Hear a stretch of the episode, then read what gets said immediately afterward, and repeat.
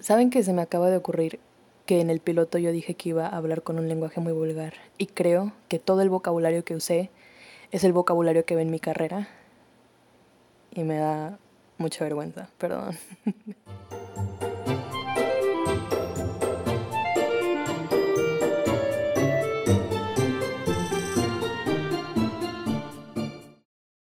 Buenas, mañanas, tardes o noches y bienvenidos sean al primer episodio oficial de Malditos Fandoms. Wow. Creo que ya le voy agarrando un poquito el pedo a esto, amigos. La verdad es que no, pero fijamos que sí. Eh, díganme si les gustó ese pequeño intro. Ya sé que varios de ustedes ya me dieron eh, como opiniones, feedback, como dirían los gringos. Eh, pero les voy a poner, creo, en la descripción del podcast, la voy a editar y les voy a poner el link de Anchor, que es la plataforma que distribuye mi podcast, para, creo que pueden dejar mensajitos incluso de voz o mensajes, opiniones y tal del podcast para que manden todas sus opiniones por ahí si quieren. Y pues nada, no me quiero detener mucho en eso. Así que pues bienvenidos, bienvenidos, wow, bienvenides, bienvenidas. Eh, al primer episodio oficial. Recuerden que el pasado era el episodio cero porque era el piloto. Y hoy vamos a hablar, como podrán haber visto en el título, de Red Shoes and Seven Dwarfs. Ok, miren, esta película la acabo de ver hace como dos semanas, entonces es lo que tengo más fresco. Ok, aguanten tantito, porque eh, esta semana que pasó me cayó como la realización de que si quiero hablar a fondo de muchas series y muchas cosas, tengo que volver a ver la mayoría de esas series o leer la mayoría de esos mangas, entre otras cosas. Y la verdad es que me da mucha flojera. Y como este es lo más fresco que tenía, y es una película que no me toma tanto tiempo, no me consume tanto ver o repetir, vaya, pues, ajá. Ok, so Red and the Seven Dwarfs es una película animada. Me voy a meter de lleno en esto. Primero vamos a empezar con la. Vamos a ir por partes, vamos a empezar con la ficha técnica y demás. Em, pero bueno, les voy a. Les voy a hablar un poquito como de por qué vamos a hablar de esta película. ¿Por qué vamos a hablar de una película eh, surcoreana, animada? Ya, ya les había mencionado en el, en el piloto que vamos a hablar mayormente de películas animadas porque en ese ámbito más o menos me muevo yo. Y tampoco es que vayan a ser muchas. Y, van a ser películas que mayormente he visto o he repetido mil y un veces o que simple y sencillamente me gusten o las odie en su efecto, que también puede ser. Em, porque pues como les dije, este no es un podcast de cine ni de... Ahí vamos a criticar arte. No. Ya les dije que me tomen en serio, pero la verdad es que pues no. No tanto. En fin, vamos a meternos yo creo de lleno, no vale tanto la pena eh, decir como por qué, ya di el por qué. Entonces yo creo que vale muchísimo más la pena eh, meternos de lleno como en la ficha técnica porque tengo varias cositas que cubrir. Les recuerdo, les recalco que en este podcast, eh, a lo mejor esto se vuelve un hábito mío por si llega a haber personas nuevas, ¿no? Que decidan escuchar un episodio más adelante y no escucharse todo el piloto. Pero pues un pequeño disclaimer, en este podcast hablamos, sí hablamos con groserías, eh, sí damos spoilers, así que si no se han visto eh, Red Shoes and the Seven Dwarfs, está a uno o dos clics en internet, tampoco es tan complicado encontrarla. Y pues digo, es muy fácil de ver, si no quieren que yo se las spoilee, pues la vayan a verla. Y si no les importa que se las spoilee o si ya la vieron, pues con toda confianza pues pueden seguir aquí, no se preocupen. Em, pero pues vaya, eh, hago esta aclaración porque luego no quiero comentarios ni quiero como quejas de que, ay, es que me spoileaste. Y es como de que, amigo, desde el piloto y en la mera descripción del canal dice, cuidado, aquí hablamos con spoilers. Entonces, ay, perdón si se escucha algo más que mi voz. Eh, entonces, pues sí. Em, vaya. Si no la han visto, corran, ahora es el momento y vuelvan hasta que, hasta que la hayan visto si no la quieren cagar. Porque yo no la voy a cagar, ustedes lo van a hacer. en fin, vamos con la ficha técnica, ¿les parece bien? Eh, todavía estoy como intentando encontrar un poquito el formato de transición, pero no soy buena haciendo transiciones, soy buena simplemente zambulléndome de lleno en el pinche tema, así que vamos. Entonces, Rechus and the Seven Dwarfs es una película surcoreana del 2019 producida por Fine Cut. La verdad es que yo no entiendo mucho de... Eh, de cuando los estudios de animación tienen divisiones o subramas que, que devienen en otros mini estudios de animación, no lo entiendo.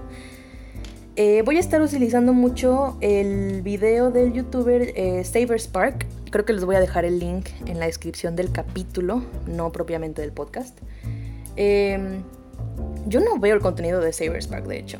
Eh, como les mencioné en el, en el piloto, voy a estar a veces utilizando ideas o cositas por el estilo de, algunos youtubers. Eh, como no quiero que esto se confunda como si me estuviese robando las ideas, hay, hay cosas que sí eh, quiero...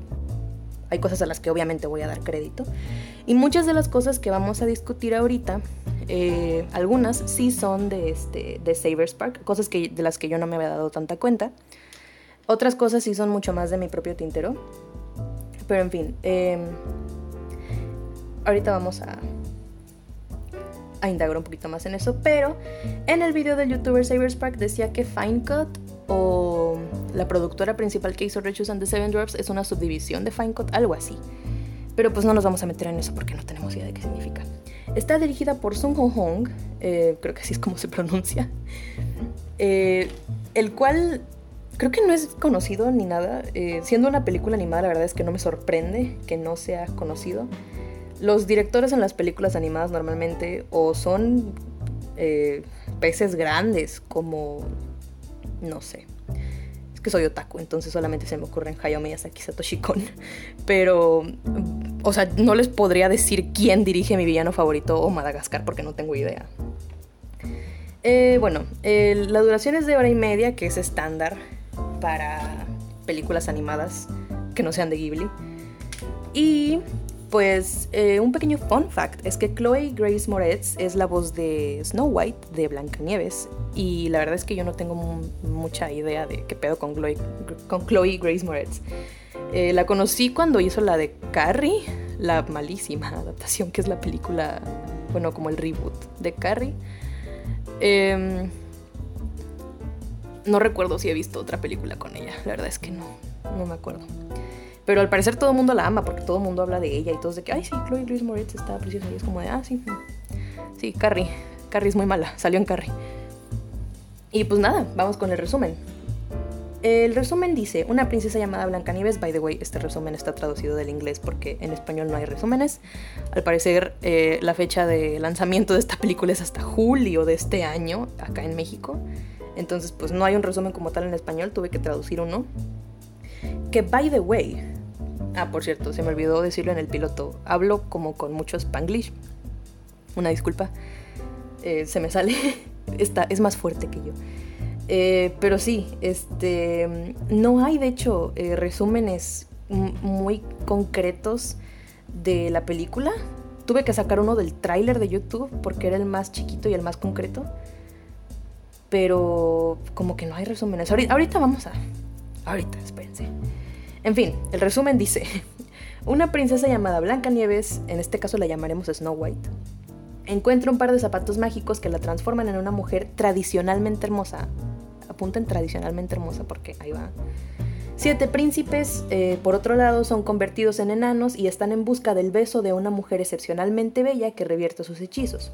Sus caminos se cruzan con la princesa y juntos descubrirán el verdadero significado de la belleza. Ahora, es muy importante que en la descripción original decía que Snow White was transformed into the classical princess beauty. Algo que la verdad no, no traducí, no se podía traducir muy bien al español o no encontré la manera. Por eso puse que se convierte en una mujer tradicionalmente hermosa. Porque de eso se trata la película. Ahora, hay algo muy importante que denotar y es que esta película no, no llamó tanto la atención pero fue después, no, fue antes de su lanzamiento y después de su lanzamiento, por lo que pasó antes de él, eh, tuvo problemas en taquilla. Y es porque tiene un problema, una historia de un problema con el marketing. Eh, pueden encontrar la imagen fácilmente y con simplemente buscar Rechos and the Seven Dwarfs. Marketing, probablemente les salga un famoso cartel donde tenemos la imagen de eh, Snow White, bueno, en este caso Red Shoes, como delgada, eh, de cara fina, ojos grandes. Y al lado tenemos a Snow White, como es, eh, en realidad es más gordita, de cara más redonda, tal, tal, tal. Con, las, con la siguiente como leyenda, ¿no? De What if Snow White was no longer beautiful? o algo así. Y pues obviamente eh, Internet se enojó, más que nada Twitter, y convirtió pues ese tipo de marketing en, oh, estás diciendo que las personas con sobrepeso no pueden ser hermosas. Ustedes saben que los discursos de Internet son, vaya, tienden a, explotar muy fácilmente. Eh, lo cual estoy de acuerdo en algunos puntos, digo, em, el marketing sí como que intentaba dar el mensaje de que las personas con sobrepeso pues no son, no son bellas. Em, y bueno, creo que incluso salió en las noticias, en noticieros de Estados Unidos y demás. Entonces, pues la productora e incluso Chloe Grace Moretz en su Twitter eh, aclaró que ella no sabía lo que estaba haciendo el equipo de marketing, que le sorprendió eh, la decisión que habían tomado con, con esa clase de marketing porque la película daba un mensaje completamente distinto. Entonces, pues, a pesar de que hubo disculpas por parte de la productora y los directores, los involucrados con la película, incluso de Chloe Grace Moretz hubo una disculpa, pues eh, al parecer no le fue tan bien en taquilla. Creo que solo ha recaudado la mitad de lo que, de lo que se invirtió en la película. Ese dato también lo saqué de Savers Park. Em, la verdad es que no sé, no me voy a, no, me voy a meter en, en cosas de rating ni de números. Y pues nada, como lo dice el resumen, eh, la película trata básicamente de una princesa que no es tradicionalmente bella, que se cruza con un par de zapatos que la transforman en una mujer tradicionalmente bella, y al mismo tiempo se cruza con siete príncipes o caballeros, creo que son príncipes, eh, que fueron convertidos en enanos. Ahora, aquí es donde debería yo de meter una transición, pero no lo voy a hacer. Pasemos a la historia y mis problemas con ella. A partir de aquí, todo lo que toquemos es territorio de spoilers, así que, pues, vaya, si aún no ven la película después de mis 20 advertencias, es el momento de que lo hagan si no quieren que, que, pues, si no quieren que se les cague, porque yo no la voy a cagar, yo ya les dije, yo ya les advertí. Y pues a ver, empecemos con el punto principal que a mí me hubiese gustado. Esta película me la recomendó una amiga y cuando me la recomendó me dijo, vela y dime qué opinas, porque lo que yo creo es que funcionaría más como una serie animada. Si ya la vieron, entenderán perfectamente que sí, Red Shoes and the Seven Dwarfs funciona perfectamente como una serie animada que podría ser eh, producida, iba a decir patrocinada, producida por Netflix. Tiene toda la, pinta, tiene, tiene todo, tiene todo. Y pues la verdad es que es un poquito decepcionante, pero ¿por qué funcionaría mejor como una serie animada? Por el desarrollo y porque la historia va demasiado rápido, a mi parecer. Claro, ya dijimos que todo lo que se diga aquí son mis opiniones, ustedes tendrán las suyas. Claro que podremos debatir un poquito eh, mis opiniones y las suyas, pero es mi podcast, maldita sea. En fin, la historia a mi parecer va demasiado rápido. No sé si ustedes que ya vieron la película lo sientan igual. Personalmente yo es que me enojo y no me puedo enojar con esta película porque no todo puede ser perfecto, yo lo sé. Además es una película para niños, no le puedo pedir tanto, pero ahorita vamos a desglosar un poquito eso. Pero sí, empezando por el lado de que va demasiado rápido. Los tres primeros minutos me tienen eh, viendo cómo estos siete príncipes, eh, que se supone que son un equipo de salvadores del pueblo, algo así, em, derrotan a un dragón salvando a una princesa, entre comillas, solo para descubrir que no se ve como una princesa, parece, parece un ogro. Y como, como ellos tienen esta idea superficial de que las princesas tienen que verse esbeltas, hermosas, bla, bla, bla. Ya sabemos. Eh, esta, pues que sí es una princesa, es una princesa hada, los eh, hechiza y los convierte en siete enanos eh, de chaparritos, piel verde, feitos, sí. y la verdad es que esto me recordó muchísimo a La Bella y la Bestia, ¿saben? Este, esta escena de entrada. Esta, esta escena de ellos eh, convirtiéndose en enanos sirve como una especie de prólogo a la historia. Y sirve igual que el prólogo de La Bella y la Bestia, de eh, en un reino muy lejano, un príncipe vivía, bla, bla, bla, ¿no? Todos hemos visto La Bella y la Bestia de Disney. Y la verdad es que siento que no funcionó tan bien, porque más adelante en la película, para empezar porque ellos son, pero no son los protagonistas. Entonces, como que no me hace, no me hizo, no se me hizo de igual importancia o de igual relevancia poner la historia de ellos al principio y no la de Snow White. ¿Por qué? Porque se supone que ella es la protagonista, pero su historia se nos revela hasta como dentro de cinco minutos en la película y es como de que, ok, pero esto solamente van a ser backstories o, o cómo, cómo. Y siento que la manera en la que también animaron la historia de Snow White servía mucho más como prólogo, tenía como este, este formato de, de, libro, de cuento de hadas. Aunque también al principio nos muestran el, el, mapa como de la tierra en la que viven todos estos personajes. Entonces, digo, ahí se dan. Mm, no necesariamente. No necesariamente es que esté mal, pero siento que sí hubiese funcionado mucho mejor la historia de, Snow White como, como prólogo a la película y no la de, la de los príncipes. Em, pero bueno, esa es mi opinión. Ahora, siguiendo con que la película va demasiado rápido. En efecto, siento que la película se detiene mucho en escenas que tal vez querían como emular un sentimiento parecido al de Frozen o al de Enredados de Disney.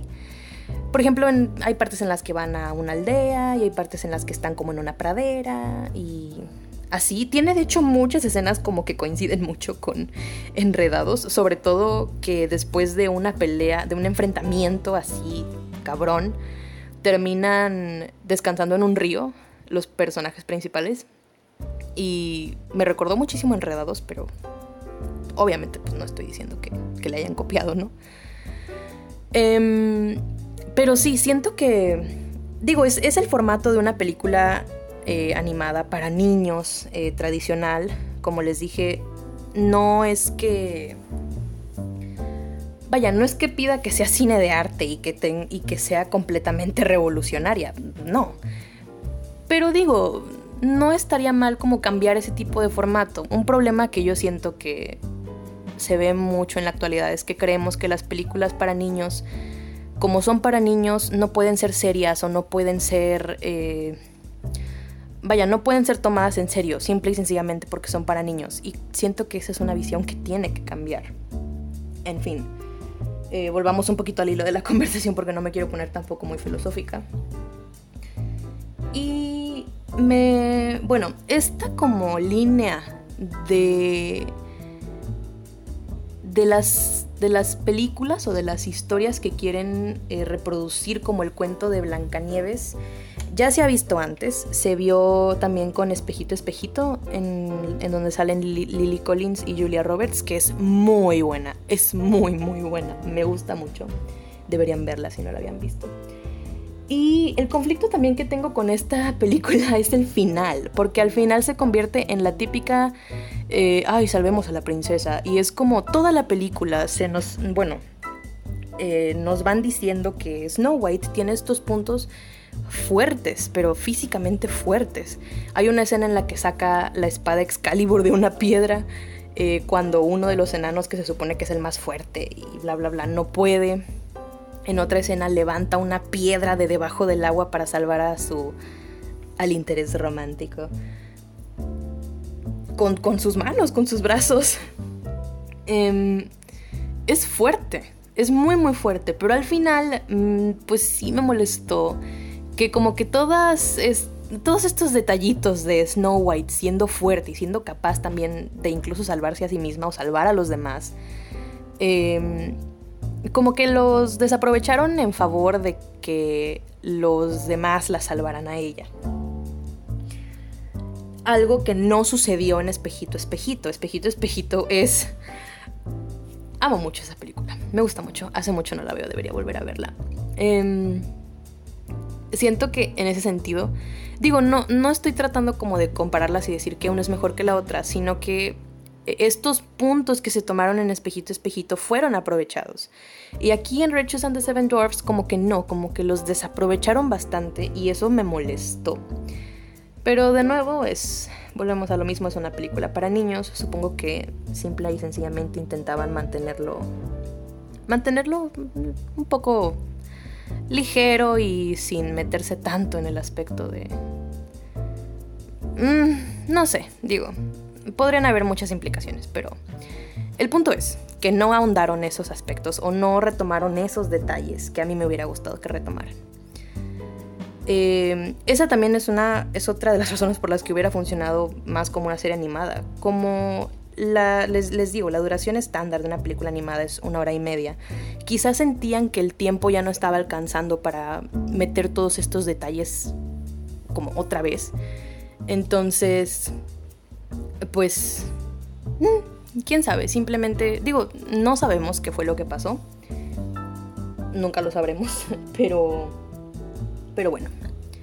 That's on that. Eso es como en los detalles de Blancanieves que me hubiera gustado, gustado que metieran. La otra cosa que quiero mencionar es que las peleas, sorprendentemente y de nuevo, incluso siendo una película para niños, las peleas están muy bien balanceadas. ¿A qué me refiero con esto? No es que estén tan bien coreografiadas, en realidad las películas eh, animadas no tienen peleas que estén bien coreografiadas, no tanto. Escenas de persecución, sí, peleas, sin embargo no. Las peleas siempre, casi siempre se reducen a dos hombres o un grupo de hombres muy grandes, muy poderosos, persiguen a una chica o a un chico y una chica o a un chico. Eh, y no importa si el chico o la chica son enclenques y nunca han estado en el mundo exterior ni nunca los han perseguido, estos hombres grandes y fuertes, más grandes y fuertes que los protagonistas, van a ser derrotados porque película. Y en esta película me sorprendió que no era simplemente un ay, vamos a ganar porque somos buenos, porque esa, esa normalmente es como la dinámica de las batallas. Eh, me sorprendió incluso a mí fijarme en esto. No soy del tipo de persona que se fija en estas cosas, pero me llamó mucho la atención. Y es que, pues básicamente la dinámica de las peleas en las películas animadas es esa. Es, ay, ganamos porque somos buenos, no importa si el enemigo es un gigante de 3 metros que me podría aplastar con solo su mano. No, de hecho, eh, hay, muchos, hay muchas partes en las que yo llegué a creer, ah, ya los capturaron, o sea, eran peleas muy bien balanceadas. Em, no necesariamente desde el aspecto moral ni nada, sino tomando en cuenta como aspectos reales, ¿no? Si este tipo mide dos metros, yo mido medio metro, claro que voy a tardar bastante rato en, en derrotar a este gigante, ¿no? Entonces, eso me gustó, ese fue como un, un pequeño aire fresco, me gustó. Eh, pero es, muy menor, les digo, no es que las pelas estén necesariamente bien coreografiadas ni nada, eh, simplemente que, son equitativas, es algo que no ves en películas animadas. Pero bueno, that's and that. Em, el último quizá punto que quiero tocar es este el mensaje que tiene. Porque a pesar del problema que la película tuvo con el marketing, lo que Chloe, Grace Moretz me, me trago la lengua con su nombre. Eh, dijo, es, es, verdad, la película tiene un mensaje totalmente opuesto a lo que esa campaña de marketing quiso dar a entender. Y la verdad es que al final sí tiene un muy buen mensaje sobre el autoestima, la belleza interior, todo esto que ya vimos en Shrek, pero más bonito. Este, que por cierto, esta película se siente como una especie Shrek. No, no, no, no, digo, no hay nada que se compare con Shrek. Shrek es una obra maestra del cine, pero pero sí em, hay partes en las que emulaba bastante como esta vibra de, ay, muy, muy lejano o, no sé, como aspectos modernos eh, situados en, en, el mundo fantástico, vaya. Eh, están, estuvieron bien mezclados. Digo, no eran tan obvios como, no sé, Shrek eh, enseñando Starbucks o Burger King medievales. No eran así, no eran tanto así, pero eran como referencias modernonas. Y digo, sirve para efecto de, comedia, efecto cómico, lo cual, lo cual me parece acertado. Pero definitivamente no está en el nivel de parodia en el que está Shrek. Mm, pero sí, em, el mensaje que tiene la película realmente me pareció muy, muy positivo. Al final, quizá, obviamente, digo, al final el mensaje es muy obvio porque es de, ay, belleza interior. Y no importa cómo te veas, lo que importa es lo que tienes adentro. Eh, sin embargo, ahora es cuando ponemos transición hacia el siguiente punto. Y es que no es que solamente se enfoque en, en el mensaje de la belleza es interior, porque a veces la belleza no, no, solamente es interior, también es exterior, también puede haber belleza exterior. El hecho de que estas películas tengan este mensaje de lo que importa es lo que tienes adentro, no significa que, que no te pueda importar cómo te ves por fuera, claro que puede importarte, pienso yo. Em, y la, la, que presenta este punto de manera positiva y, y muy bella en mi parecer es Snow White. Snow White es una princesa que no es tradicionalmente bella o no es este, bella en, pues, de la manera que nosotros la consideraríamos, ¿no? Delgada, eh, de piernas eh, perfectas, eh, de ojos grandes, boca pequeña, labios brillosos, cabello, bla, bla, bla, ¿no? O sea, no es tradicionalmente, entre comillas, bella. Es gordita, de cara redonda, de labios chiquitos, de ojos chiquitos, eh, de brazos cortos y gorditos. O sea, no es tradicionalmente bella, pero a mí, bueno, a mí personalmente me gusta mucho cómo se ve. Y lo más importante es que a ella le gusta cómo se ve. En ningún momento de la película se nos da a entender que Snow White está usando los zapatos que la convierten en una mujer hermosa em, porque ella quiera ser hermosa. Ahora, eh, tal vez no lo, no lo mencioné y debí mencionarlo tal vez. Pero la villana principal de la película, como podrán adivinar, es la madrastra de Blancanieves, de Snow White, que quiere recuperar los zapatos porque tiene una especie de efecto madre Gothel y es algo que de lo que también me di cuenta, pero es algo en lo que ahonda más eh, el youtuber Saberspark. Les recomiendo mucho que miren su video, es, es muy bueno. Y este. La verdad es que siento que sí emulaba mucho, mucho, mucho a Madre Gothel de, Enredados. Sin embargo, como dice eh, Saberspark, siento que Madre Gothel tenía una profundidad eh, psicológica un poquito más fuerte, o al menos siento que sí estuvo mejor desarrollada, o estuvo mejor em, retratada el tipo de persona que era ella en Enredados y Regina en, así se llama la madrastra de Snow White, Regina en Rechus and the Seven Dwarfs simplemente tenía como este objetivo unilateral, no tenía como dimensiones, no tenía una... Digo, es una... De nuevo, es una película para niños. Pero... Me... Eh, siento que pudo haber sido... Siento que pudo haber sido una muy buena villana. Y al final eh, había incluso momentos en los que se desaparecía y no como que no, no aportaba mucho a la trama más que soy mala porque historia, vaya. Eh, pero bueno, o sea, es, es ya dependiendo del guion también de cada película.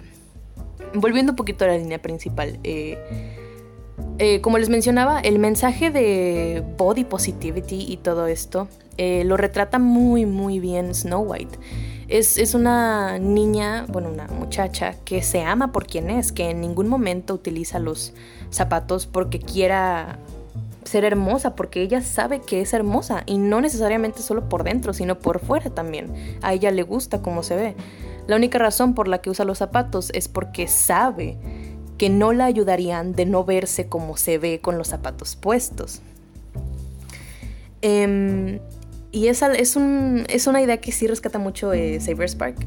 Y vaya, me, gusta mucho como ese tipo de mensaje. Y lo, mejor es que no te lo meten en la cara. Porque si hay algo que esta película hace es decirte, pero no enseñarte. Y una de las, eh, de las de los métodos para contar historias más utilizados y que más se recomiendan es eh, muéstranos, pero no nos lo digas. Es decir, eh, show, don't tell, porque al decirnos, al ponernos lo obvio enfrente, siento que le quita mucha profundidad a, lo que puedes mostrar simplemente eh, con, los, con el movimiento de los personajes o, o, en el caso de los libros con un monólogo interno o con acciones o detalles que van construyendo el personaje, en lugar de simplemente decirlo. Si lo dices, pierde una muy buena parte de trasfondo, siento yo. Eh, y con, con Snow White me sorprende bastante que no, no lo hayan dicho así nomás, eh, sino que muestran, muestran que a ella de verdad le gusta ser quien es y que nunca, nunca está buscando ser hermosa por fuera, porque ya lo es.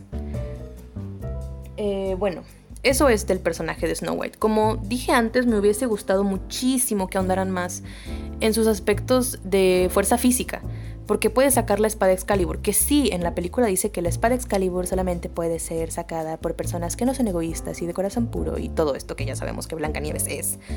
Eh, pero me hubiese gustado mucho verla pelear con la espada Excalibur. Mucho, mucho, mucho. Y hubiese sido como un, un, cambio interesante en las películas de princesas que al final pues se fueron por lo tradicional, pero haber tenido ese detalle y haberlo aprovechado hubiera estado mejor. Em, pero sí, es, es definitivamente un personaje femenino muy, muy, muy lindo. Me gustó mucho. Pasemos ahora a los príncipes. Y vamos a ir de los menos importantes al más importante. Vamos a empezar primero con Pino, Noki y Kyo. Son trillizos. Y sí, si se lo están preguntando, eh, Pinonoki y Kyo son como una especie de broma o chiste al nombre Pinocchio, que es Pinocho en, inglés. Y son eh, trillizos que son como este, este lado que inventa cosas y que hace pequeños gadgets o que hace robots y bla bla bla. Son como los inventores del grupito. Y la verdad es que no tienen mucho tiempo en pantalla y el tiempo que tienen no lo saben aprovechar. Es decir, sabemos que en la historia los siete príncipes o los siete caballeros que han sido hechizados buscan que esta mujer hermosa que resulta ser Red Shoes eh, los bese y la verdad es que Pinonoki y Kyo nunca se esfuerzan realmente porque Red Shoes los bese. Bueno, al menos yo no sentí que se esforzaran en, en que ella los besara como que siempre estaban en lo suyo y cuando salían era para probar sus robots gigantes en peleas y más cosas, ¿no? Entonces la verdad es que yo sentí que pudieron haber tenido más tiempo en pantalla y que pudieron aprovecharlo mejor. incluso sentí que no había necesidad de que fueran tres. Es decir, Pino, no Kyo, no. Pudieron haberse quedado en Pino y Kyo Pin y Noki, o no sé, o sea, no había, siento yo, necesidad de que fueran tres, porque si de por sí les quitas, le, hubieras quitado eh, tiempo en pantalla, aunque hubiese sido solo, aunque hubiese sido solo uno, quitarle tiempo en pantalla a tres es como, no sé, a mí se me hace como un, un tratar a tus personajes de una manera muy negligente, pero es eso, eso es mío, eso soy yo. Eh, luego tenemos a Hans, que es como. Es como Linguini de Ratatouille. Es que se parecen mucho. Tienen. Eh, son pelirrojos. Tienen como esta nariz muy peculiar. Y cocinan. Entonces. Em, recuerdo que no recordaba. Eh, vaya, qué, qué ironía. Recuerdo que no recordaba el nombre de este príncipe. El problema con los príncipes em, es que al principio parece ser que todos tendrán como este pequeño arco de rivalidad de a ver quién se gana primero a Rechus. Pero la verdad es que no, Pino, Noki y Kyo, les digo, no parecen muy interesados o interesados del todo de que Rechus los bese. Hans tiene una muy pequeña escena en la que le prepara donas a Rechus. Em, y es que no, no, no una relevancia muy importante más que al momento de pelear. Ahorita vamos a ir a la dinámica que ellos tienen como grupo que me hubiera gustado que exploraran más en la película y que por eso hubiera funcionado tan bien como serie animada.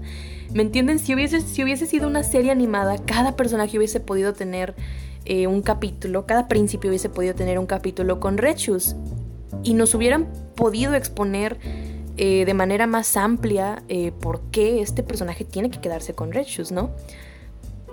Y al final, pues no lo hicieron. Se, fueron por una vía un poquito más obvia. Eh, oh, digo, claro, porque el runtime de la película, la duración es de una hora y media y tienen que cubrir los puntos principales de la trama. Y también tener tantos personajes no ayudaba. Entonces, por eso también mi pregunta era como de, ¿por qué hacer tres? ¿Por qué Pino no Kiki? ¿O por qué no hacer dos o uno? Y dejarlo en que no eran siete, eran solo eh, cinco o cuatro eh, príncipes transformados, ¿no? En fin, volviendo, volviendo a Hans, volviendo a Linguini, pero no en Pixar. Em, él fue bastante irrelevante, la verdad. Es, que fue bastante irrelevante. Yo creo que el mayor propósito de Hans y de los demás príncipes que no fueron tan relevantes era verse bonitos o tener alguna especie de gag cómico dentro de la película. Pero nada más, la verdad es que no fue tan relevante el pobre hombre. Em, así que no puedo decir que me encariñé tanto con su personaje porque no.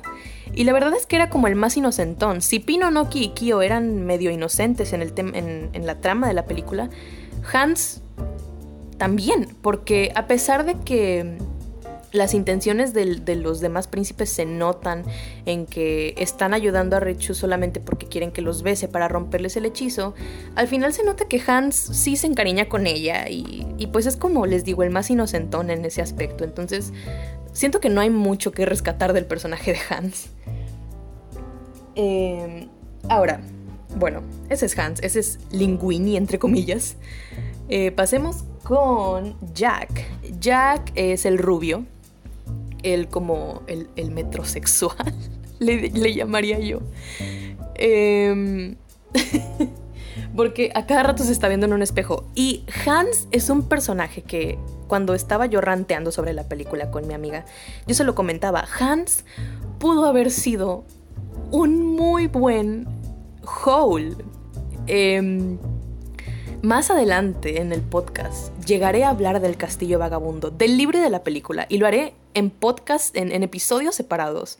Porque tanto el libro como la película son historias eh, que tienen el mismo concepto, pero llegan a ser muy distintas. Y no puedes compararlas ni puedes decir que una es mejor que la otra porque cada una tiene lo suyo y son tan mágicas y son tan hermosas. En, fin, e, el punto es que voy a usar muchas referencias a El Castillo Vagabundo en, en Jack.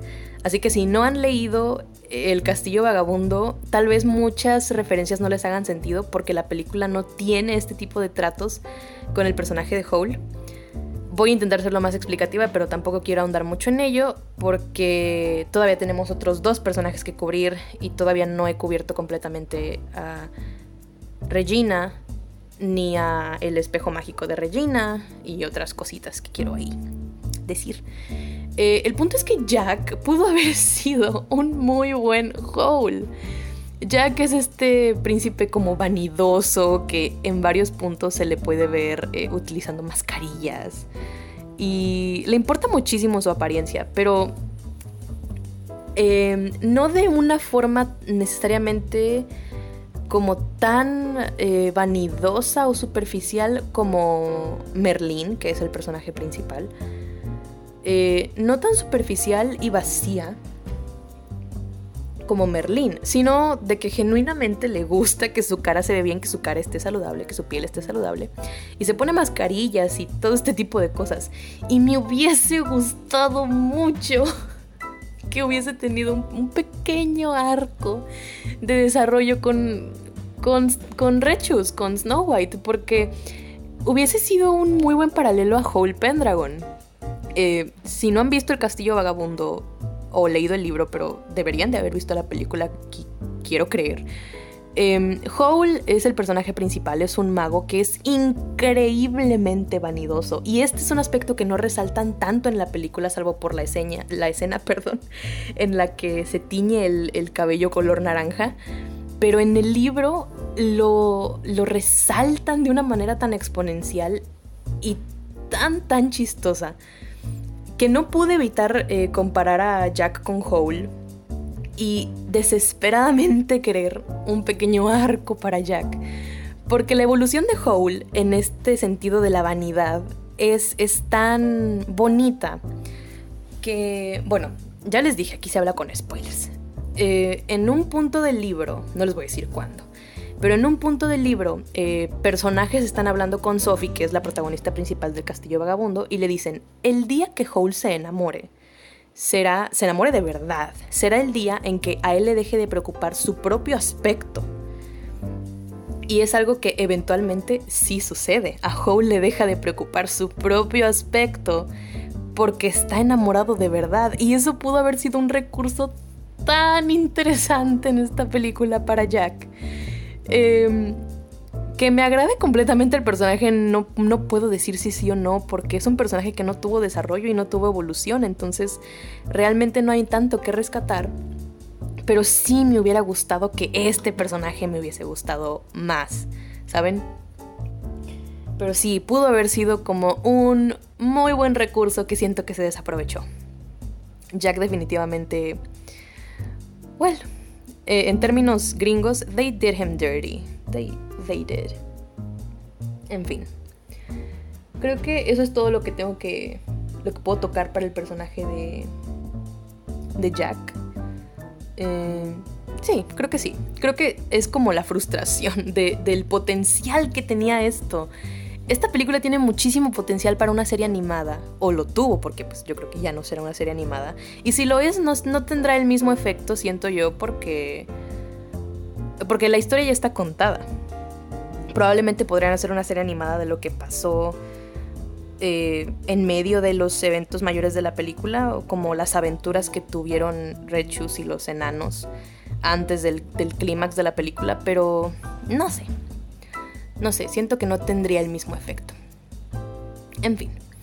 Em, eh, como les comentaba, eh, eh, yo creo que es más la frustración del potencial que tenía esto y que al final, pues no es que haya sido completamente mala, es que simplemente...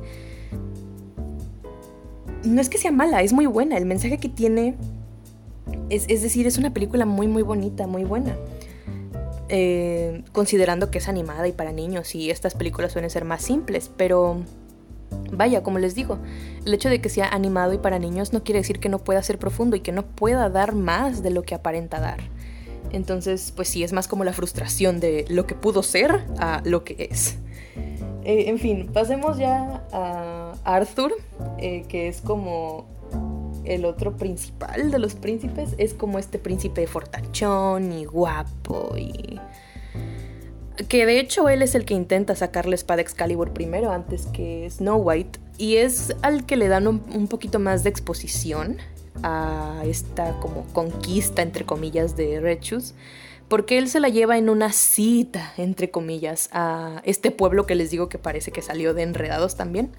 Porque, eh, fun fact, de hecho, en el video de Savers Park mencionan que creo que uno de los diseñadores trabajó también en Frozen. En los, digo, de los diseñadores de Red Shoes trabajó en, en los diseños de Frozen, entonces creo que es evidente por qué se parecen tanto. En fin, este, se, la lleva a un pueblito y dicen tener una, entre comillas, cita, pero la verdad es que no, no se siente como una cita. Y aquí es donde quiero también meter un poquito de referencias otakus. Em, si conocen eh, Watashi Motete Dosunda, creo, que es este manga en el que una chica gordita se hace delgada y de repente tiene a como también cinco tipos eh, detrás de ella. Em, sabrán que en este tipo de como de animes o mangas de harems, de harems eh, femeninos o harems masculinos, es decir, donde las chicas tienen un harem siguiéndolas, eh, no es común o bueno, es común que como a dos personajes se les dé exposición para que entre ellos sea la pelea principal para quedarse con la protagonista. Eh, y los demás queden relegados a papeles más, eh, ni siquiera secundarios, más terciarios, de no tanta relevancia en esta pelea en busca del amor de la chica. Eh, este, esta es como la función de, de Arthur. Y Arthur pudo haber sido como el... es que no recuerdo cómo se llamaba el, el, otro potencial interés amoroso de Kae, que creo que así se llama la protagonista de Watashi ga Motete. No recuerdo, no recuerdo, no recuerdo. Igarashi. Igarashi. Yo iba a decir Ishigami, porque últimamente he estado viendo Kaguya-sama Love is War, deberían verlo. Em, en fin, eh, Igarashi es como el segundo de Kae, es otro de los eh, intereses románticos de Kae. Y debo decir que, digo, no es la primera vez que hacen ese tipo de movimiento en, en este tipo de animes o mangas en los que hay como dos posibles opciones por las que la protagonista se puede ir. También se hizo en Oranjos Club con Haruhi, Hikaru y Tamaki. Al final se fue por Tamaki, pero Hikaru era una muy buena opción. Y al final yo creo que Arthur pudo haber tenido ese tipo como de desarrollo. Eh, si no han leído Watashi ga Motete Dosunda, o si solamente vieron el anime, eh, en el manga hay un capítulo o una serie de capítulos en los que una de las amigas de la muchacha de Kae les pregunta a los chicos, ¿realmente están enamorados de ella? ¿O están enamorados de cómo se ve? Algo por el estilo. E Igarashi, eh, bueno, todo esto surge porque Kae vuelve a ser la niña gordita que era antes y como que todos se, se desenamoran de ella o simplemente quieren que vuelva a ser delgada. Y es cuando pues esta chica se los pregunta, ¿no? ¿Están realmente enamorados de ella? E Igarashi llega a la conclusión de que sí, de que él sí la ve eh, a como era eh, gordita y bla bla bla. Y se enamora de ella de verdad. Se enamoran de ella no, no, por, no por cómo se ve, sino por quién es. Entonces siento que este desarrollo pudo haber sido muy muy bueno con Arthur. Pudo haber tenido este tipo como de, de giro. Eh, porque al final Arthur es como el más idiota de todos los príncipes.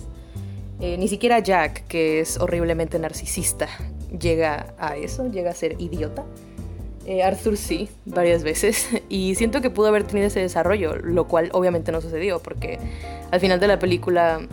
Al final, eh, de hecho, es tan, tan grande, supongo, el cambio que hace Snow White los enanos ni siquiera la reconocen. Cuando ven a Snow White eh, gordita y de cara redonda, ni siquiera se pueden llegar a imaginar que ella es Rechus, porque ellos la conocen con el nombre de Rechus. E incluso al final de la película, cuando Snow White besa a Merlín y se queda con él, bla, bla, bla, Arthur voltea a ver a sus amigos y les dice, ¿tienen alguna idea de quién es ella? Porque ni siquiera la reconoce o ni siquiera se imagina que ella pueda ser Rechus. Entonces desaprovecharon totalmente ese desarrollo. Y les digo, eh, haber tenido una serie animada pudo habernos dado siquiera eh, un capítulo o un desarrollo individual para cada, cada uno de los príncipes. Y lo desaprovecharon. Eh, me hubiese gustado que, que se fueran por la vía de desarrollarlos un poquito más. Sin embargo, pues de nuevo, el la duración de la película a lo mejor ya estaba quedando muy, muy larga o algo por el estilo y tuvieron que acortar o no sé. Eh, pero sí, sí creo que hubiese funcionado más como una serie animada. Lo, voy a sostener hasta el final de, este episodio, que de hecho creo que ya superó el, tiempo del, del episodio piloto. Eh, en fin, creo que eso es todo lo que tengo que decir de Arthur. Eh, no me cayó bien eh, precisamente por esta actitud como de macho, eh, idiota, por así decirlo. No, no es que sea propiamente como un macho, vaya, pero sí tiene esta actitud como de, oh, soy muy fuerte, soy muy guapo, eh, bésame, rechus. Em, que también Merlin la tiene, pero ahorita vamos a pasar a Merlin. Y pues nada, me, hubiese gustado que, porque al final Eh, Igarashi me cayó bien. Igarashi es el tipo de, de protagonista o de, o de personaje en un manga shoujo que no me gusta porque es muy típico. No sé, yo prefiero a los sunderes que me maltratan verbalmente. Eh, solo en juegos Otome, claro está, solamente en el mundo eh, en el mundo de ficción, no en el real, no, amigas, no. Em, pero sí, eh, el personaje de Igarashi no era un personaje que me agradara mucho. Sin embargo, con ese giro que tuvo al enamorarse de verdad de Kae, llegó a ponerse bastante en mi, en mi lado bueno. Em, en fin, creo que eso es todo lo que tengo que decir sobre Arthur y la exposición de personaje que le pudieron haber dado, pero pues no sucedió. Y pasemos finalmente al papacito de papacitos. Eh, tengo que decirlo. Es muy guapo. Ninguno de los demás príncipes le llega al nivel de Merlín. Se llama Merlín. Bueno, empecemos por ahí. El nombre quizá, quizá hubiesen podido escoger otro nombre, pero no. Se fueron por Merlín. Y pues Merlín es el mago del grupo es eh, usa como este tipo de parches o de sellos, parches. son sellos eh, que son... Eh, tiene como esta especie de magia, no sé, es como, como electricidad, una cosa así. Em, pero vaya, es este... Es muy guapo, empecemos por ahí. Su nombre... No sé si me gusta su nombre, pero él, su su wow, su cara, su físico, wow, sí me gusta. Yes. En este podcast amamos a los personajes 2D, eh, 3D, personajes eh, ficticios en, general. Estamos enamoradas y enamorados también. ¿por qué no? De, ellos. Eh, amamos, claro que sí. Em, Merlín es obviamente el personaje principal y con quien Rechus se queda al final no es tan difícil de deducir, obviamente, por, por los rumbos que la película toma, no es absolutamente nada difícil de deducir. Pero siento que también eh, pudo haber tenido unos puntos más desarrollados. Por ejemplo, Merlin es... Eh, como el más enfocado en su belleza, incluso más enfocado que Jack, porque como les decía, Jack está enfocado en su belleza, pero eso es todo el tiempo, eso es incluso como enano.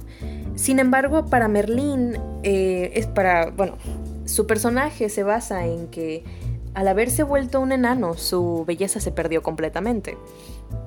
Y esto quiere decir que él solamente ve su belleza de manera superficial, no tanto en, en un estilo a lo mejor saludable o o, que, o en el que te cuidas a ti mismo, como el de Jack, que se pone mascarillas antes de dormir y tal y tal. Eh, Merlín es más superficial. Hay incluso una escena en la película en, la que él dice, mm, eh, recibir besos nunca fue difícil con esta cara. Porque un, punto muy importante de, de, la película es que el hechizo está, está manejado de una manera muy creativa. El hechizo especifica que si alguien te ve, bueno, para los príncipes, ¿no? El hechizo de los príncipes especifica que si alguien los ve o si están en público o lo que sea, se transforman en enanos, pero cuando están solos, si nadie los está viendo, o quizá deba decir, si nadie eh, que no sea una criatura mágica los esté viendo, eh, son son ellos mismos, son humanos de otra vez. Eh, porque hay varias escenas en, en, la película en las que objetos encantados o, personajes que están encantados eh, ven a los enanos y... O bueno, por ejemplo, en este caso, ven a Merlín y Merlín está transformado de nuevo en humano. Eso quiere decir que personajes encantados no cuentan en esta base, en esta basis de, de si alguien los ve. Eh,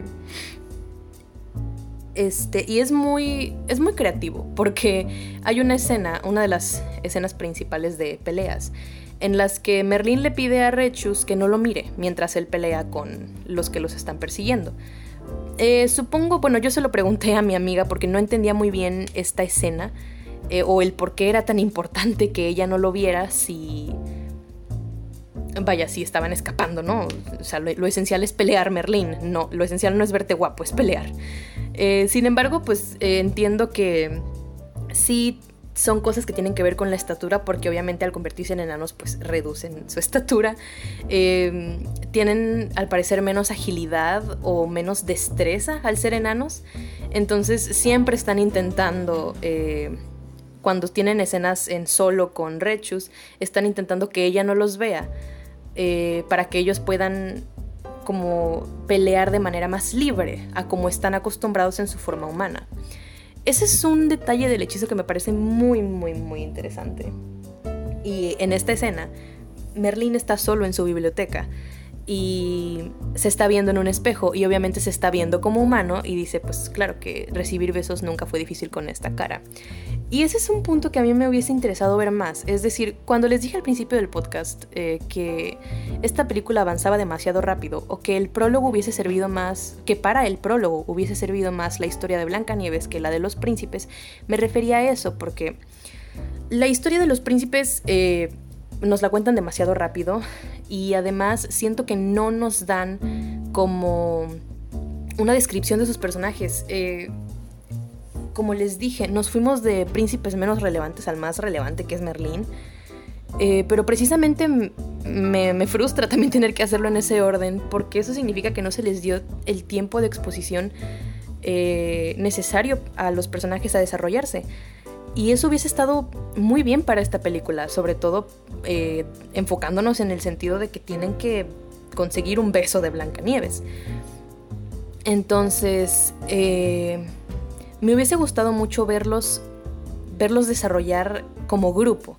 Es decir, algo que yo también le comentaba a la amiga que me recomendó esta película es que tenían mucho potencial para hacer una dinámica en la que, oh sí, miren, somos un equipo, pero no nos gusta actuar como equipo. Es decir, en esta pelea que tenían al principio queriendo destruir a este dragón, eh, hubiesen podido tener una escena tipo, oye, eh, no ataques al dragón, pasaste sobre mis trampas y ahora mis trampas ya no van a funcionar. Es decir, hacer que también esa dinámica evolucionara al final cuando están intentando salvar a Rechus eh, para que evolucionaran en este tipo de, equipo que sabe trabajar como equipo, no como al principio de la película que eh, hubiesen podido ser un equipo, que no les gustaba actuar como equipo y simplemente eh, pues se mantenían peleando juntos porque sabían que individualmente no eran lo suficientemente fuertes.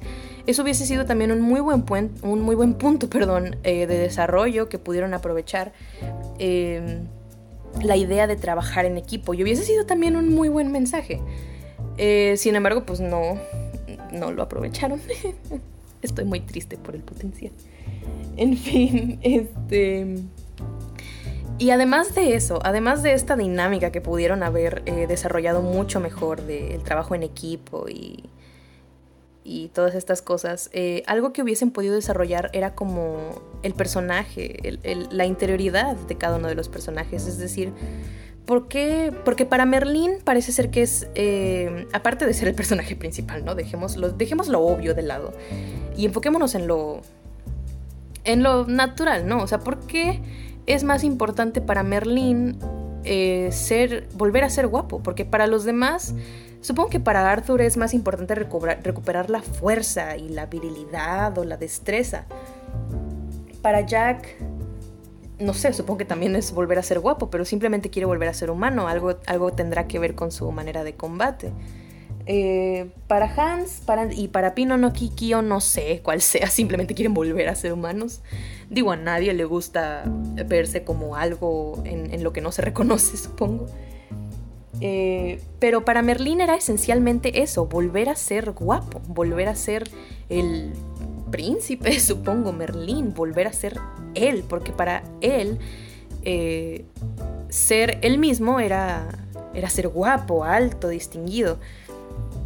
¿Y por qué era tan importante para él? Y, lo, y tenemos como este pequeño indicio en, cuando, cuando él dice, eh, recibir un beso nunca fue un problema con, esta cara tan bonita.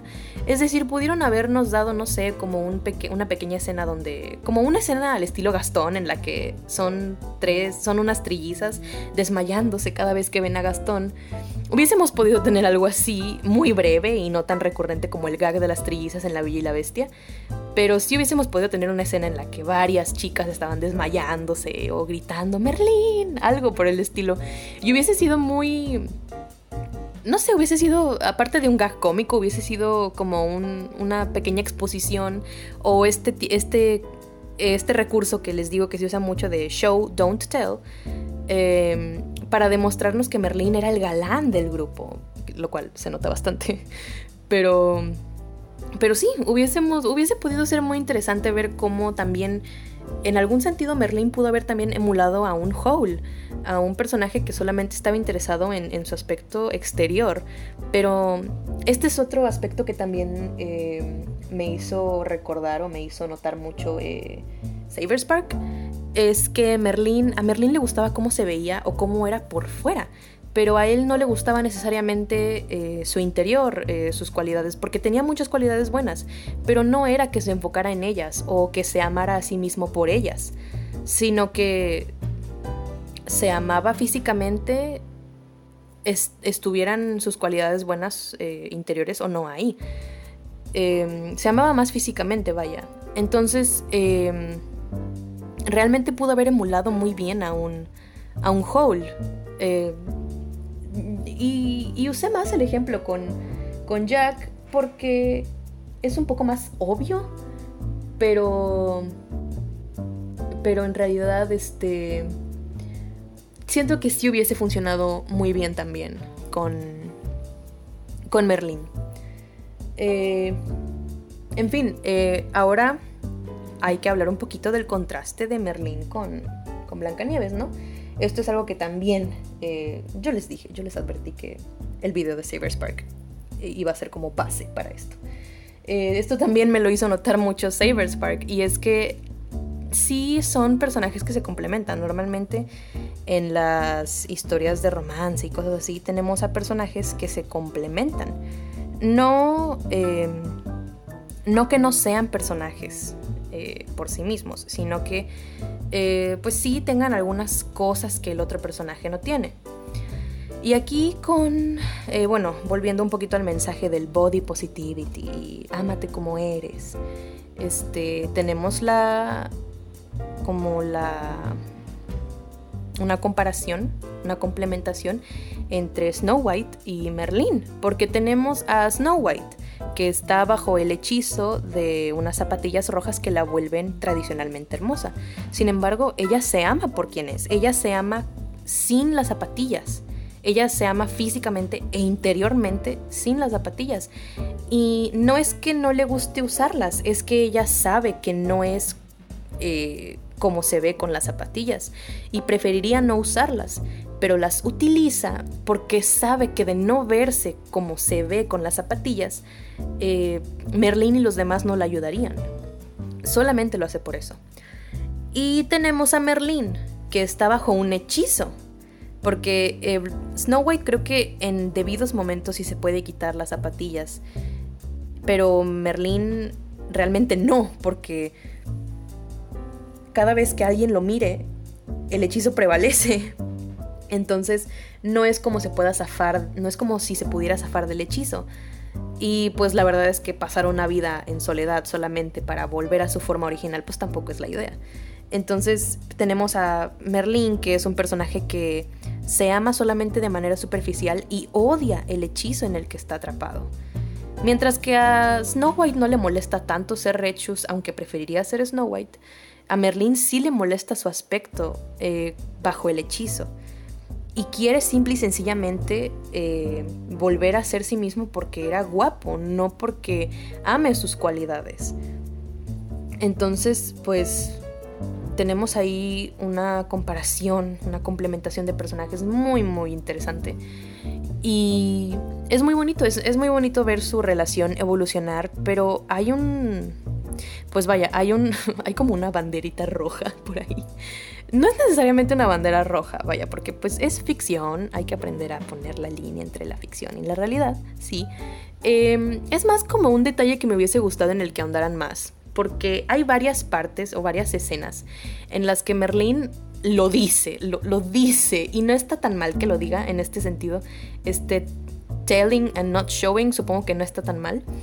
Em, porque hay varias escenas en las que Merlín eh, como susurrando para sí mismo, le dice al lado de Blancanieves, ¿no? Eh, tú eres esta este regalo o esta casualidad que me va a ayudar a volver a ser lo que yo era. O sea, prácticamente está diciendo que la está utilizando. Y pues sí, es como una relación un poquito eh, como la que tenían Flynn Rider y Rapunzel, es decir, Flynn estaba usando a Rapunzel como medio para volver a obtener la corona que, que lo iba a volver rico y su relación evolucionó al punto de que se enamoró de ella, ¿no? Al final, eh, Merlín también se enamora de Rechus, pero incluso como en el clímax casi de la película, sigue teniendo este duelo consigo mismo de la amo porque es guapa o la amo por quien es. Y, y pues sí, porque es incluso hasta casi tres cuartos de la película que Snow White le revela que ella no es como se ve Rechus, ella se ve diferente. Y Merlín sí entra en shock, sí, sí entra en shock. Pero no sé si aquí también será como el shock de que, oh, ella no, no podría ser la mujer más bella del mundo porque no es tradicionalmente bella, pero pues también volvemos a, a la cosa de que, bueno, pero si no es tradicionalmente bella, pero es bella en el interior y estos como distintos aspectos que sí pueden verse más implícitos o se pueden eh, introducir en el conflicto que tenía Merlín eh, son variables, la verdad. No, no creo que sea uno en específico, creo que pueden ser variables o que son todos al mismo tiempo, o pueden ser distintos. Em, pero sí, eh, supongo que este, esta parte de estoy utilizando a Snow White fue muy importante que la dijeran. Y también me gusta que al final él se diera cuenta de que ya no, ya no era solamente, ya no, pues ya no le estaban utilizando, ya habían creado, ya había él creado como un vínculo con ella. Entonces, pues, no lo sé, o sea, siento que Merlín de todos los príncipes, por ser el principal, obviamente obtuvo más desarrollo. Eh, me gusta su personaje, sí, sí me gusta. Sin embargo, lo sostengo. Siento que con una serie animada lo hubiesen podido explorar mucho mejor. Y siento que si de por sí me gusta el personaje de Merlín, si hubiese tenido la exposición de vida con una serie animada, me hubiese gustado muchísimo más. En fin, eh, creo que eso es todo lo que tengo que decir sobre los personajes. Eh, como ya dije, creo que ya lo mencioné antes, Regina, que es la villana principal, no tiene como este motivo más allá de ser la mala porque, bueno, soy la más, quiero ser la más bonita porque soy la mala y no tengo más motivos más allá de eso. Y tampoco es que se nos dé mucha exposición sobre ella, no... Sabemos que llegó misteriosamente al palacio a casarse con el papá de Blancanieves, pero that's it. O sea, no sabemos más allá ni de dónde consiguió el espejo, ni de dónde adquirió sus poderes, ni cómo se enteró de que el, árbol de manzanas daba frutos que se convertían en zapatos que la podían convertir en una mujer bella. Eh, es decir, comparándola un poquito con Madre Gothel, eh, sabemos que Madre Gothel ha estado en el mundo de enredados por siglos incluso y que sabía de la flor probablemente justo después de que la flor fue creada y que la estuvo utilizando por, repito, siglos. Entonces, pues como que ahí podemos inferir un poquito el, backstory de Madre Gothel, ¿no? Eh, sin embargo, con Regina no sabemos nada, no sabemos nada de su espejo, nada de nada. y realmente como que no hay más allá. Y por ejemplo, comparándola más, comparando más a Regina con, eh, bueno, el personaje de Julia Roberts en Espejito, Espejito. Sabemos que sí, eh, el motivo de Julia es bueno, del personaje de Julia Roberts es casarse con reyes y volverse más rica y bla, bla, bla. Pero también inferimos que le gustan los hombres jóvenes o que, o que tiene como esta fijación por hombres jóvenes. Eh, algo por el estilo, algo por ahí, porque sí es. Y tiene este personaje que hace Julia Roberts, tiene mucho carisma, tiene mucho como. Como soy una mujer que se quedó soltera hace muchos años, no me he vuelto a casar. Y también, o sea, digo también porque es una película para audiencias un poquito más mayores eh, o tiene bromas para audiencias más mayores como soy una viuda que también tiene líbido, ¿no? O sea, e-, es, es un personaje que me gusta bastante. O bueno, al menos que está muy bien hecho, sobre todo por Julia Roberts, como amo a esa mujer. Y... Y pues sí, o sea, es, es como un personaje que, que, tiene un carácter, que tiene un, un... que está moldeado, vaya, que está moldeado. Y Regina simplemente parece que está como hecho de, de plástico, o sea, me, ahí, ahí esa es la mala. O sea, siento que pudo haber tenido más exposición, más desarrollo, más cosas y no las tuvo. Y finalmente pues está el espejo. El espejo también, eh, fun fact, fun fact, esto también, también, también, también, eh, me lo hizo saber Savers Park. El espejo en, la, en el doblaje en inglés está doblado por Patrick Warburton, que de hecho es la voz de Kronk. Y Savers Park en alguna parte del, del, video dice que Regina le da un aire muy muy fuerte a Isma, porque sus facciones son muy parecidas a las de Isma, de las locuras de Kronk. Y Patrick Warburton es la voz de Kronk en inglés, entonces cuando volví a ver la película, siendo consciente de que el espejo era la voz de Kronk, no podía dejar de imaginarme a Isma como la reina y a Kronk como el espejo. sobre todo porque también eh, tienden a. El espejo tiende a lanzar como bromas que sí, sí dan risa, sí sirven de efecto cómico muy, muy, muy, muy bien. Em, en fin, este... Pues sí, o sea, creo que la relación entre el espejo y Regina, es decir, ¿por qué el espejo está ayudando a Regina? Eh, pudo haber sido explorado un poquito más, pero digo, al final son los antagonistas eh, de una película para niños, entonces quizá no nos metamos tanto ahí. Pero, meh, pues creo que eso es todo lo que tengo que decir sobre los personajes en realidad. Ya cubrimos el mensaje, ya cubrimos la como la historia, los puntos de la historia que me, que me hubiera gustado tocar. La, pues la ficha técnica ya la terminé hace mucho.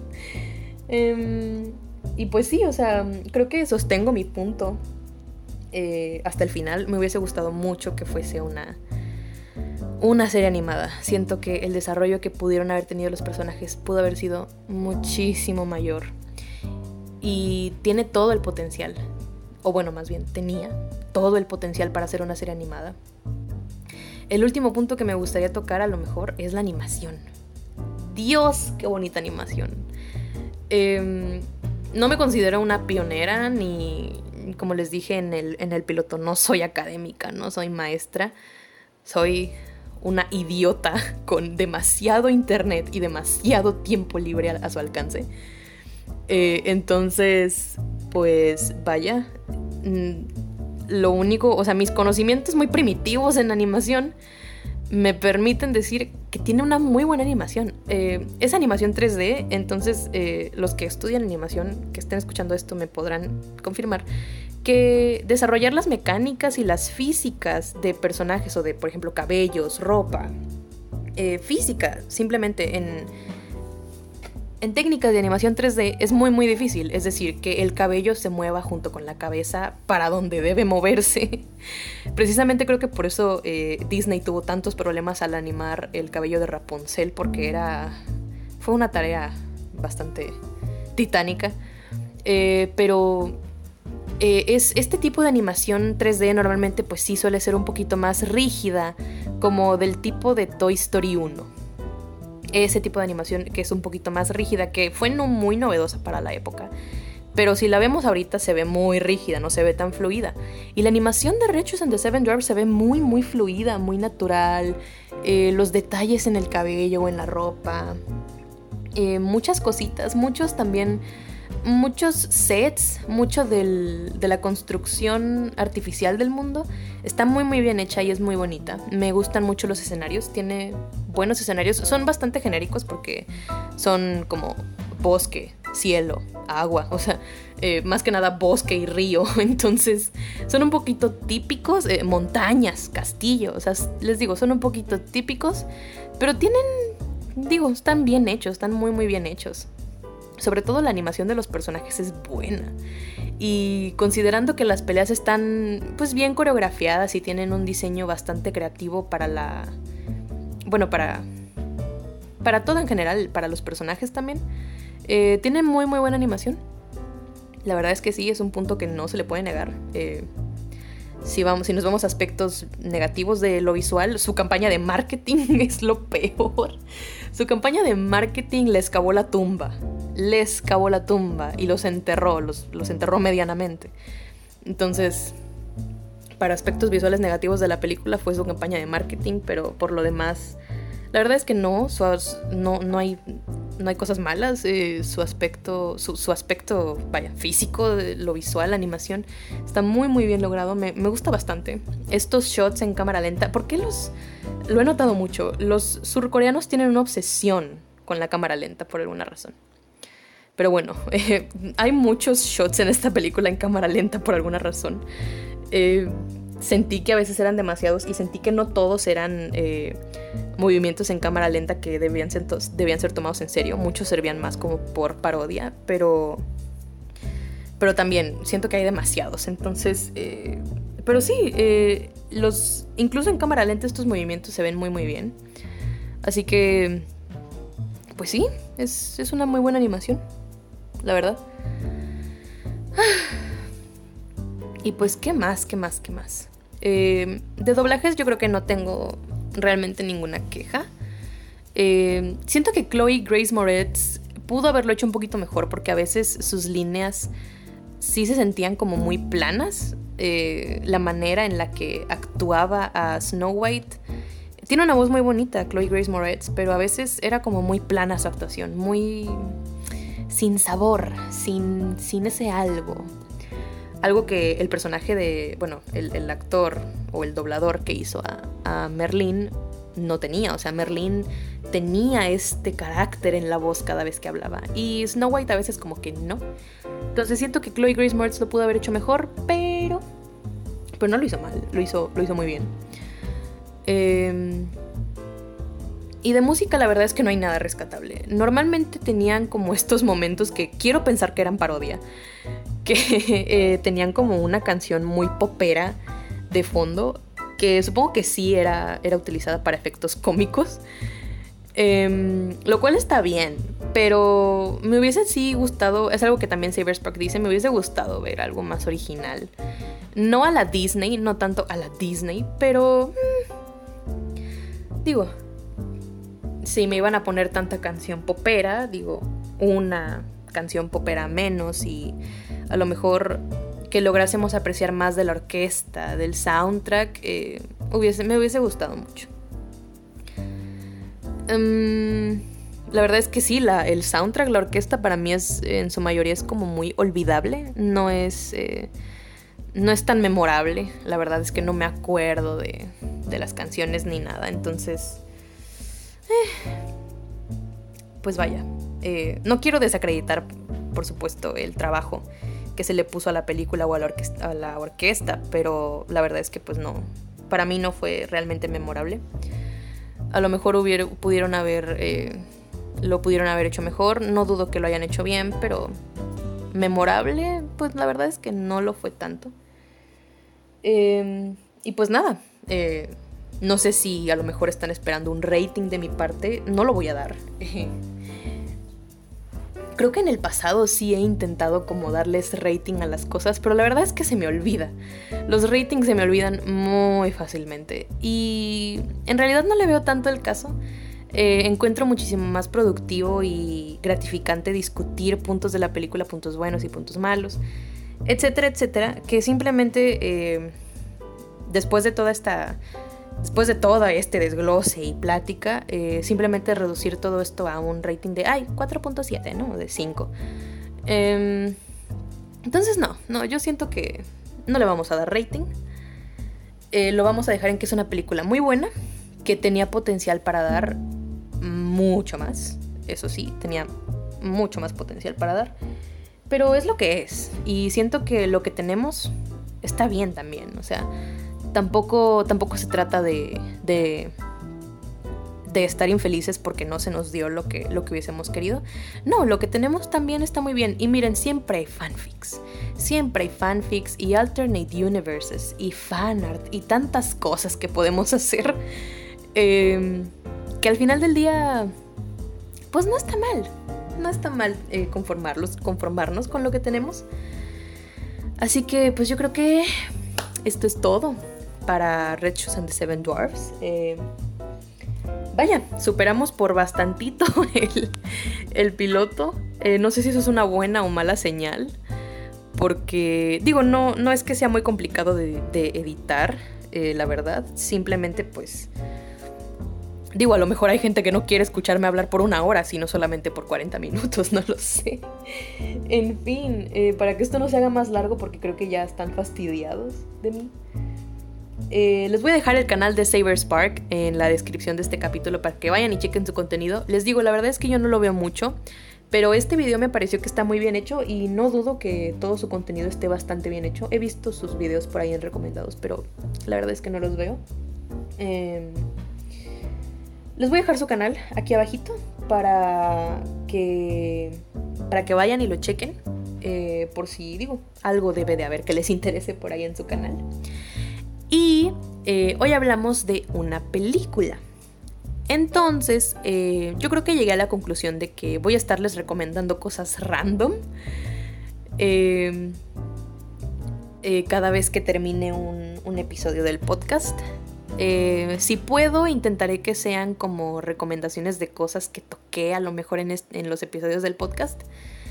Entonces, en este caso, yo creo que no estaría nada, nada mal recomendarles dos cositas.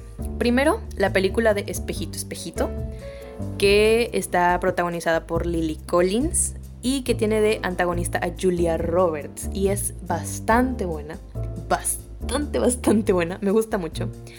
Y también recomendarles eh, el libro de El Castillo Vagabundo de Diana Wynne Jones, que es del cual está basada la película de Hayao Miyazaki que se llama eh, El Increíble Castillo Vagabundo. Como les dije, em, la película y el libro, eh, hablando de El Castillo Vagabundo, eh, no pueden ser comparadas en una basis de cuál es mejor. Porque a pesar de que siguen la misma línea de trama, la misma historia, tienen aspectos tan enriquecedores cada una que la verdad es que no pueden compararse. La verdad es que había leído el libro hace muchos años, pero creo que ni siquiera lo acabé. Y hace unas, hace como un mes, me, me tomé el tiempo de leerlo en su totalidad y me encantó. La película la veo desde que soy prácticamente una niña y siempre me ha gustado, siempre, siempre, siempre pero el libro realmente tiene otra esencia, tiene otro aire, les juro que es completamente distinto. Y también porque de alguna manera es distinto, em, creo que vale muchísimo la pena que conozcan los dos lados de la historia, ¿no? El lado de la película y el lado de, del libro. Em, es un libro muy, muy, muy padre, muy fantástico, muy muy bello. Y si les encanta esta línea de literatura fantástica y romántica también, eh, corran, corran a, buscarlo. Lo pueden encontrar en internet fácilmente. Creo que eh, la edición en papel en español hace muchos años que ninguna editorial la saca.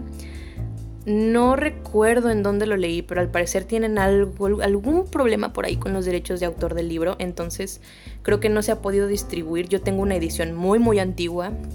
Bueno, no tan antigua, pero sí, sí es bastante viejita. No está para nada actualizada, eso sí se los puedo decir. Y la verdad es que yo se los recomiendo que lo lean en inglés. Yo lo tuve que leer en español porque esa es la edición que tengo y porque la verdad no me agrada tanto la idea de leer en PDF en, en mi computadora y así. Pero creo que sí lo voy a hacer, porque la verdad eh, las cosas en su idioma original son mucho más disfrutables, sin embargo, pues traducidas también se pueden disfrutar y la verdad es que El Castillo Ambulante es un libro que traducido o en su idioma original siento que eh, no pierde la esencia, sigue siendo maravilloso, maravilloso por, por donde lo mires. Y la película de Espejito, Espejito, de Espejito, Espejito, pues por Dios, o sea, pueden verla en inglés y leer subtítulos. Y si son de esas personas que, ay, es que yo quiero ver la película doblada porque no me gusta leer subtítulos, por favor, no sé, me frustra demasiado la gente que no puede ver las cosas con subtítulos. Pero pues como diría mi santa madre, cada quien. en fin, esas son las recomendaciones de este episodio. Espejito, espejito, protagonizada por Lily Collins y El Castillo Ambulante de Diana Wynne Jones. Espero que les haya gustado este rant, esta discusión de Red and the Seven Dwarfs. Si tienen algunos puntos más que tratar, eh, los que me conozcan personalmente pueden venirme a de, pueden a decir. Y aquellos que pues no me conozcan personalmente, les comenté al principio del podcast, les voy a dejar eh, un link en la descripción del podcast donde creo que los va a redirigir a la página del podcast de Anchor, que es quien distribuye mi podcast. Y creo que ahí pueden dejar sus comentarios, su feedback, sus opiniones, bla, bla, bla. Creo que hasta pueden dejar comentarios de voz, lo cual es un poquito creepy, según yo, pero si lo quieren hacer, lo pueden hacer adelante, nadie los juzga. Eh, y pues nada, espero que les haya gustado mucho este episodio. A mí me gustó mucho, me desahogué, me liberé. Y es bonito eh, ir sintiendo que ya estoy entrando un poquito más en confianza con sentarme aquí y hablar con ustedes. Em, este, y pues nada. Eh, cuídense mucho. No hablen con extraños, ni en la calle, ni en los baños. Yo soy Sofía y nos vemos en un siguiente episodio de Malditos Fandoms.